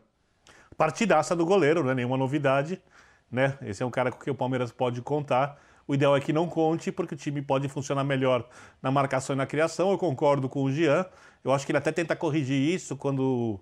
A, a, não a forma de jogar, mas tornar o time mais eficaz quando recupera a bola na hora que ele coloca o Wesley e o Dudu em campo, claro. porque ele poderia ter velocidade, contra-ataque para matar o jogo. Também não funcionou. Eu acho que hoje, individualmente, o Palmeiras não fez uma partida boa e isso eu não posso colocar na conta do treinador. Né? Eu acho que aí então, foram as individualidades que não funcionaram. Eu acho que a Católica também fez um jogo acima da média dela, muito competitivo, muito aguerrido, bem trabalhado o jogo. Né? O time do Poyer sabendo muito bem o que o Palmeiras faz e conseguiu mapear é, as principais virtudes do Palmeiras. E acho que nesse caso, como o Palmeiras já é um time bem treinado, com diversos sistemas, oscilações podem acontecer e vão acontecer em qualquer equipe do continente bem treinada. Até fora do continente elas acontecem, só que, digamos que em quantidade menor, né? Se a gente for pegar as temporadas onde os times conseguiram se preparar direito, a gente viu times ingleses ali fazendo 99 pontos, 100 pontos numa temporada, o que significa que as equipes não oscilaram ao longo da temporada de pontos corridos, o que é um fenômeno. Mas isso é uma exceção da exceção. Em regra, as equipes oscilam. Então, é normal que o Palmeiras oscile também. Não acho que nenhum sinal de alerta foi ligado. E é muito bom que numa oscilação para uma equipe que já é bem treinada de maneiras diferentes, essa é a questão. Para fazer uma comparação com o Flamengo, que tem o técnico que acaba de chegar e que não era tão bem treinado assim, e a torcida reclamava disso. É, oscilar para uma equipe como o Palmeiras é parte do futebol e quando oscila e sai com a vitória, perfeito. A gente espera que essa oscilação dure pouco e que a equipe faça um jogo bem melhor na volta. É, foi um Palmeiras com, com as qualidades defensivas de sempre, né? Agora, ofensivamente, isso que o, isso que o Jean levantou é importante. Não dá para o Davidson ser dublê de Rony. Não dá. O melhor Davidson não chega perto do, do Rony, até por característica. Então faltou esse escape. Talvez por isso essa impressão que eu tive que o Palmeiras deu milho demais para o bode o jogo inteiro. E deu uma sorte danada, primeiro pelo fato da atuação do Everton, e segundo porque a Católica, embora tenha essas qualidades que, que o Vitor colocou, não é propriamente um time incisivo, né? Um, time que conseguisse transformar aquele domínio que ele tinha, que o Palmeiras deu muito espaço para a Católica tocar a bola, até antes mesmo do gol, no primeiro tempo. O jogo foi isso, foi essa atuada o jogo inteiro, o tempo inteiro. Né? Então nisso o Palmeiras saiu da curva. O Palmeiras é muito mais fatal do escape do que conseguiu ser hoje. Aliás, não conseguiu ser, né? O Birner tocou, na, nas, o Birner tocou nas individualidades, né? E claro que o Everton tem que ser o mais destacado, mas vale, vale lembrar, porque ele fez muita falta, o Gustavo Gomes, a segurança que ele passa lá atrás, e o Zé Rafael, para mim, fez uma partidaça dos jogadores de linha, foi o grande nome do Palmeiras, até salvou o gol. Salvou um gol muito também, bem, né? Muito bem, muito bem no jogo. É, tentar enxergar a, a, alguns méritos na atuação do Palmeiras, acho que sofreu pouco no segundo tempo. No segundo tempo, sim, conseguiu controlar mais o jogo, a, a Católica não finalizou tanto, Agora, não, não dá para esquecer que o jogo muda muito a partir do 1 a 0 em circunstâncias que a gente vai discutir daqui a pouco. No 0 a 0 eu não gostei do Palmeiras. Não gostei do Palmeiras saindo de trás, não gostei do Palmeiras defendendo a área, não, não, não gostei de quase nada. Até o gol, o Palmeiras não fazia um bom jogo, mesmo que a proposta fosse não sofrer, porque isso não estava sendo cumprido. Então, acho que a, a, a, vantagem depois deu uma certa tranquilidade, especialmente depois da volta para o segundo tempo. E aí, e aí o jogo foi esse mesmo, né? Olha, tá bom isso aqui, se a gente conseguir atacar, bom, se não conseguir, bom também. 1 a 0 fora contra um time competitivo, tá, tá de bom tamanho. Mas o, o Palmeiras, do, do 0 a 0 é o Palmeiras, para mim, abaixo do que pode render. Vamos lá, aí a bola é cruzada, o Daverson salva, tem lá um jeito, arruma uma maneira de fazer o cruzamento, ela dá uma esbarrada na coxa do jogador chileno, foi o que né, a imagem mostrou, ficou claro, e toca na mão dele, do jeito que tocou. O que será que a nossa especialista, a Renata Ruel, acha? Né? A maioria foi no seguinte sentido: ah, mas se tocou em qualquer parte do jogador primeiro, antes de tocar na mão, já anula qualquer possibilidade de pênalti. Será que é por aí? Vamos ouvir a Renata. Boa noite. Tivemos uma polêmica grande aí no jogo Palmeiras Universidade Católica. O pênalti marcado a favor da equipe do Palmeiras, onde a bola resvala na coxa e sobe no braço. Pênalti bem marcado. A Comebol entende e orienta os árbitros que o jogador ali está numa ação de bloqueio, onde ele só quer bloquear a passagem da bola. E ele amplia o espaço corporal de forma antinatural com aquele movimento do braço. Então, mesmo que a bola resvalar em qualquer outra parte do corpo do jogador e depois for aquele braço que está no movimento antinatural, a infração tem que ser marcada dentro da área pênalti. Inclusive, a Comebol teve uma reunião com os árbitros semana passada e mostrou um vídeo muito semelhante a esse do jogo do Palmeiras, onde ela ratificou que isso é infração e os árbitros têm que marcar.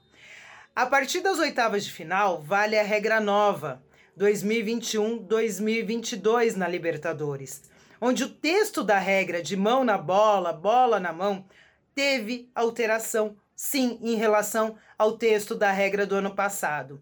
Porém, as orientações praticamente em nada mudaram aos árbitros. Então, o que a gente tem que entender aqui? O árbitro cumpriu a orientação que ele recebe. A gente pode discordar da regra, da orientação, mas a gente tem que entender que dentro da orientação que ele recebe, ele acertou marcando a penalidade. É, então, é, concordo, é isso, né? É a regra que, que me parece não fazer nenhum sentido. É, o, o que me preocupa nessa história é ela abrir o comentário, Birner, dizendo a Comembol, a Comembol e a UEFA, e a CONCACAF, e a Associação Africana, e a Associação Asiática Pô, vai deixar todo mundo louco. Então a recomendação na Comembol é essa: bateu na perna, pegou no braço, pênalti. Mas se for a mesma jogada na UEFA, não vai ser pênalti. Se for a mesma jogada na Premier League, não vai ser pênalti. Se a for a mesma jogada no campeonato japonês. Não, você sabe. É, não, é verdade. então, Léo, é, é, Cana. Mas, Paulo. Como é, como é, que nós ficamos nessa? Ué, cada um vai ter a sua própria recomendação? A regra mas não é sempre, é mundial? Mas sempre, mas quando não havia recomendação já era assim. O que se permitia no futebol inglês não se permitia aqui. O que se fazia na Itália, por exemplo, não se podia fazer no futebol brasileiro. Isso sempre foi assim. Eu não estou defendendo a Comebol, tá? Eu acho isso péssimo. Acho isso. Acho muito é, louco. A, a, a, maneira como se, como se, inclusive, se apita futebol, principalmente no Brasil, onde o rigor é ainda maior, e também na América do Sul, muitas vezes, é uma destruição à essência do jogo. Porque se a Comebol mostra um vídeo muito parecido com esse, eu não vi, e a Renata Roel, que acompanha, que é uma especialista, viu um vídeo muito parecido, onde se determina que isso é pênalti, o árbitro tem que marcar o pênalti. Então pronto, não, não, estou discutindo a marcação do pênalti. Agora, o movimento do jogador, ele é completamente natural. Ele não tem absolutamente nada de antinatural. Pera aí só um pouquinho, Jean. O cara não pula que ele fosse um João Bobo com os braços grudados no corpo. Do mesmo jeito que o cara poderia ter, por exemplo, os braços abertos, no sentido de bloquear a bola intencionalmente, a bola bater no corpo dele e bater no braço, aí tem que ser pênalti. Mesmo que não tenha sido na ação direta dele. Então, é necessário interpretar. É, é, essa coisa do antinatural é uma loucura tão grande, tão grande, mas tão grande, que o zagueiro hoje em dia ele é obrigado a marcar com segurando as mãos atrás com um atacante que não é obrigado a fazer isso. E é totalmente antinatural você obrigar alguém a correr assim. Porque o movimento natural é que o cara mexe os braços para correr. Se você tem alguma dúvida, olha a técnica de corrida de quem corre maratona, prova de 100 metros, de 1.500, de qualquer metragem. É, é, muito natural o braço aberto. Se você tem alguma dúvida sobre isso, vou pegar, vou pegar a coisa mais natural que tem, a brincadeira de criança. Um pega-pega. A criança corre com os braços grudados atrás ou ela mexe os braços quando corre? Mas por algum motivo, a Board definiu, ou, alguém, sei lá onde, ou a Comebol, que isso é antinatural antinatural, uma pinóia. Isso é, é completamente natural e estão matando o futebol. Mas foi pênalti porque tem que marcar. Desculpa me estender um pouquinho, Lan. Não, não. Sabe qual é o problema aqui? Que é, a regra mudou justamente porque estava gerando esse tipo de pênalti, ok? E, e o que, que a regra fez questão de deixar claro? Nem todo toque na mão é falta. Isso, isso agora está escrito na regra. Nem todo toque na mão é falta, porque o árbitro tem que avaliar se o braço está na posição que ele deveria estar. Ou seja, o braço está na posição esperada? ou o jogador assumiu uma posição ali que não devia para eventualmente se beneficiar, desviar a bola, assumir o risco. Não me parece um caso aí de assumir o risco. Então, se a, se a regra mudou e a Comebol não mudou a orientação, a Comebol me parece errada. Claro, o árbitro vai marcar o que ele está orientado para marcar. Então, no final das contas, isso tem que ser discutido mais em cima. Mas o ponto é que a regra foi alterada para acabar, porque ela estava sendo mecanicamente marcada. Ah, o ângulo está um pouquinho para lá, então já tem que marcar, acabou, não tem mais interpretação. E, e, e, e, apitar futebol é interpretar situações, gente. É, é interpretar. Se você está tirando do árbitro a possibilidade claro. de interpretar um lance desse e obriga ele a marcar, é isso. daqui a pouco você vai colocar um, um compasso ali para ver se o braço está a 90, a, a 135 graus ou a 45, e não é por aí, né? Então, mas acho que a questão, para mim, assim, a Renata foi muito didática, muito clara, entendi completamente o ponto dela. E, e, fui assistir ao tal do vídeo que a Comebol colocou em seu site. Inclusive é um vídeo com um, um lance do Delite, o zagueiro da Juventus, um pênalti cometido pelo zagueiro da Juventus.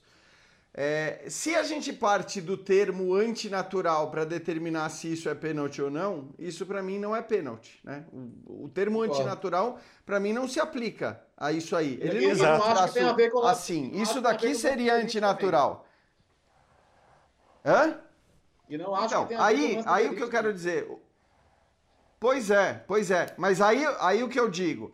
De fato, se a gente pega o vídeo do Delete como, como base, como padrão, aí dá para entender o árbitro marcar. Embora até ali eu acho que tem uma discussão. Eu acho que o braço está um pouquinho mais levantado no lance do Delite, mas a gente também não tem boas imagens aqui na Libertadores como tem na Liga dos Campeões. Então aquela imagem é uma imagem muito mais clara que você vê muito melhor o ângulo do braço do Delite. Mas é mais parecido, quer dizer, então tá longe de ser um pênalti absurdo, né? Tá longe de ser uma marcação diante dessa orientação que você possa dizer que é um absurdo, mas eu continuo achando discutível mesmo tendo visto o lance do Delite e acho mais do que isso, que a gente teve uma aula de utilização do VAR eh, na Euro. Eh, e essa aula de utilização do VAR na Euro se deu porque ele foi muito pouco utilizado.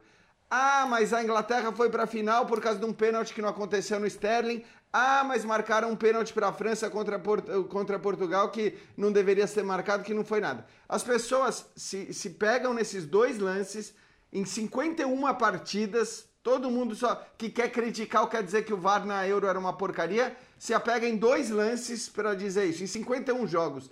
Quem me dera se aqui em 51 jogos a gente tivesse dois lances para reclamar. Então, para mim ficou muito claro que o padrão de entre parênteses, não utilização do VAR ou utilização com parcimônia que a gente viu na Euro, é o padrão ideal, é o padrão que gera menos discussão e que não permite nem mesmo aos críticos do VAR ficarem chorando porque ah, o VAR interrompe o jogo, porque o VAR isso, porque o VAR aquilo. Não dá. Mesmo quem é crítico ficou tentando achar um momento para criticar na Euro e não conseguiu. Então a gente deveria tentar adotar essa linha, adotar esse caminho. E para mim, nesse lance, ainda que possa haver uma discussão porque a Comebol orienta que o movimento antinatural ou que aquele lance do Delite é pênalti, né? Ela diz que aquele lance é pênalti. Ainda acho que esse lance era o lance para. Cara, o árbitro tomou a decisão dele no campo. Chega, desencana, é, segue o jogo, entendeu? Você não precisa chamar o VAR o tempo todo. Eu vi o vídeo, só para encerrar, Paulo, desculpa eu tô me alongando, mas eu vi o vídeo das conversas e do que foi a utilização do VAR no jogo entre Boca Juniors e Atlético, naquele lance da falta do gol anulado do Boca, é um negócio inacreditável. É um negócio inacreditável. É uma aula de como não utilizar o VAR. É uma coisa vergonhosa. Eles começam olhando um lance que nem deveriam olhar, porque acontece tipo um minuto antes, aí ficam procurando cada pequeno momento, vai, volta, tão, não estão acostumados. Claramente você vê que eles não estão treinados para isso. Aí eles chegam à conclusão que não foi falta e fala: ah, não foi, jogada legal. Bom, mas chama ele aí para dar uma olhada, chama ele para decidir, chama ele para decidir. E aí chama. é tudo que o VAR, teoricamente, e, e acho orienta a, a você. Se dá, acho até que a suspensão se dá mais por isso do que pelo julgamento da falta, porque ele sai do escopo do VAR. O VAR não é deixa eu dar uma Exato. chance para ele decidir. O VAR é tá errado, vai lá ver. É isso aí.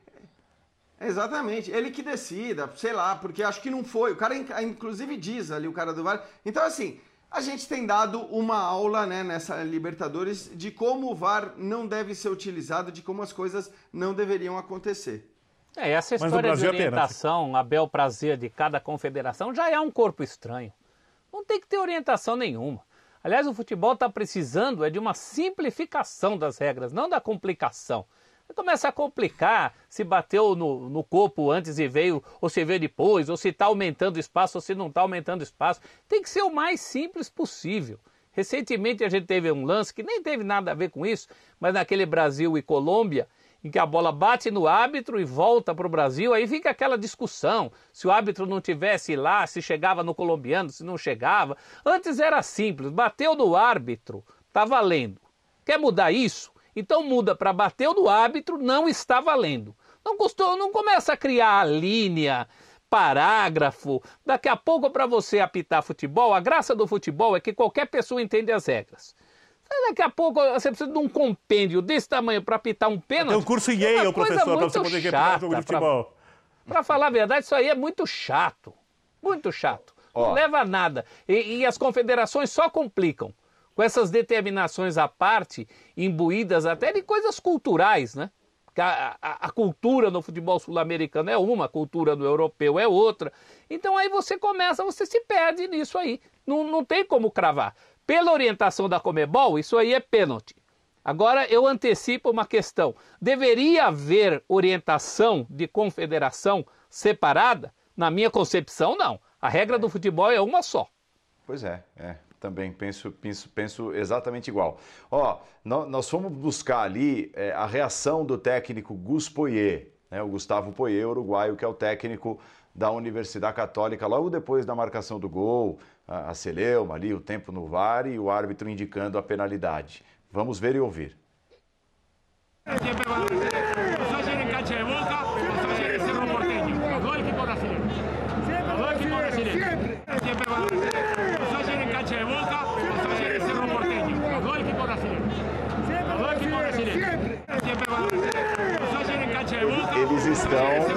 estão, com o discurso do vazio, né? então, é assim, vamos, vamos, vamos trazer para o que é a recomendação, a realidade, é, é, a explicação da Renata. Então, hoje houve a penalidade. É, o lance do Galo é duvidoso. Para alguns houve a falta, para outros não houve a falta. O do Fluminense, é, se, se, o Jean citou a confusão do VAR, do, do jogo do Galo, do Fluminense, com todo respeito. É, entendam como uma homenagem, tá? Mas o do, o, o, o do Fluminense era Didi, Dedé, Mussum e Zacarias. Né? Os quatro estavam ali, decidindo. O lance do Flu, se, se, se, o árbitro está de caso pensado, ele, ele, não, ele não vai no lance desse, porque é falar, desculpa, até eu, até eu fico com vergonha, eu vou estar muito na cara. Ninguém, eu tá muito na vista, né, Léo? Acho que ninguém tem nem coragem de errar um negócio desse deliberadamente. É. Claro, vão falar porque, de fato, todos os lances polêmicos, as decisões foram favoráveis aos times brasileiros. E como aqui a gente não tem nenhum pudor também de, às vezes, sem prova nenhuma, falar que beneficiam A, B, Argentino, Uruguaio, chileno, sei lá o quê, os outros vão falar quando beneficiar os brasileiros também. E, e, é fato, essa semana, as decisões polêmicas, nem sempre certas ou erradas, mas essa do Fluminense é uma exceção, porque ela é absurda, mas elas sempre foram beneficiadas aos times brasileiros. Isso aí é, me parece óbvio. É, Léo, importante isso que você destacou, é, porque assim, se alguém está predisposto a beneficiar um time, não vai escolher um lance como esse, não vai fazer é. isso aí para beneficiar o Fluminense. Estou plenamente de acordo. E para quem não ouviu e quiser ouvir a, toda a dinâmica da decisão na, na bomboneira, vai perceber também que não tinha nada ali, são uns trapalhões mesmo. Foram uns trapalhões chegando à decisão de um jeito completamente atabalhoado. Não é que tinha ali uma coisa, alguém que estava insistindo, dizendo que não, não, olha aqui, olha ali, alguém né, maquiavélico ali buscando um, um resultado específico para aquela análise. Não era isso. Claramente é um despreparo, claramente é falta é, de, de, treinamento, é falta de condição, é falta de equipamento, é falta de não sei o que, mas é falta de muita coisa, na verdade, que faz com que é, o negócio funcione assim. E é óbvio que assim. O Brasil acabou de quebrar um galho gigante para a Comembol. Né? Isso é indiscutível. O Brasil fez um favor enorme para a Confederação Sul-Americana não perder dinheiro ao topar sediar a Copa América. Então, muitas das teorias conspiratórias vão nessa linha, falando: olha aí, né, a Comebol é, retribuindo o grande favor que o Brasil fez para ela, que a CBF fez para ela e tudo mais.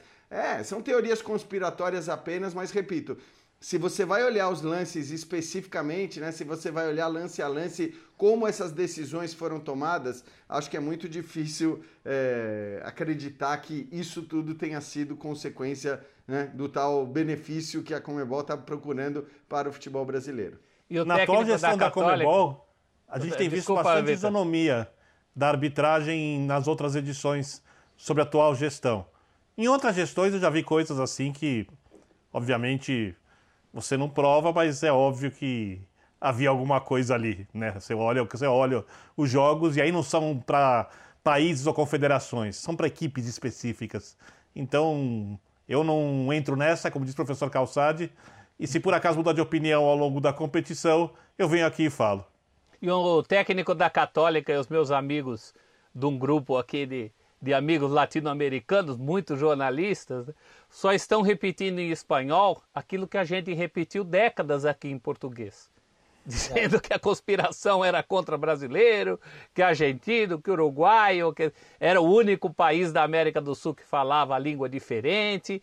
Essas teorias da conspiração só mudam de acordo com conforme bate o vento. Né? É, ô, ô Celso, mas Muito é bom bem, vamos ao intervalo. que o, que o Birner fez não, só só para encerrar, Paulo. É bom ah. fazer essa distinção que o Biner fez, porque inclusive no passado, né, a gente teve casos de, de da, da, coisa praticamente comprovada, com gravações que comprovavam é, é, é, má intenção de árbitros da Comebol. Então, só deixar claro, não é porque ah, agora a gente está dizendo que não tem uma conspiração para brasileiro, embora tenha erros claros a favor de brasileiro, que lá atrás não houve uma má intenção por parte de um ou de outro a favor de um time ou de outro. Porque acho que ficou claro, inclusive, por alguns indícios e algumas provas que chegaram a ser divulgadas. Intervalo, já voltamos com palpite para Internacional e Olímpia. Olímpia e Internacional que se enfrentam amanhã na tela do Fox Sports. Até já.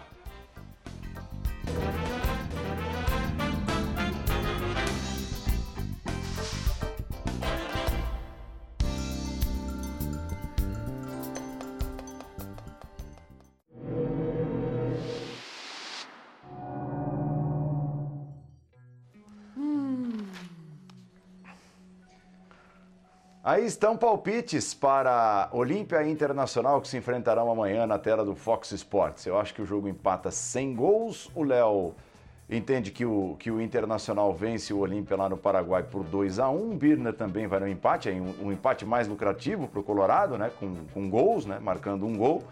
O Celso também acha que o Inter vence lá por 2 a 1 e o Jean 1 a 0. Transmissão do Fox Sports nesta quinta-feira às 9h15 da noite. A bola rola às 9h30. Continuam as emoções das oitavas de final Copa Libertadores. Aliás, hoje eles estavam empatando até o fim 1 a 1, né, os argentinos.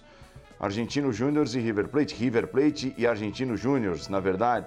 O jogo na casa do River uh, terminou 1 a 1 terminou 1 a 1. Foi o outro jogo de hoje, além de Vélez Sarsfield 1, Barcelona de Guayaquil 0, jogo também mostrado no Fox Sports. Então foram os, os, jogos dos brasileiros e mais um para o Vélez, 0 para o Barcelona e o River Plate que saiu na frente. Uh, cedeu o um empate para o Argentinos Júniors na semana que vem as partidas de volta. Intervalo, voltamos para o encerramento do Linha já já.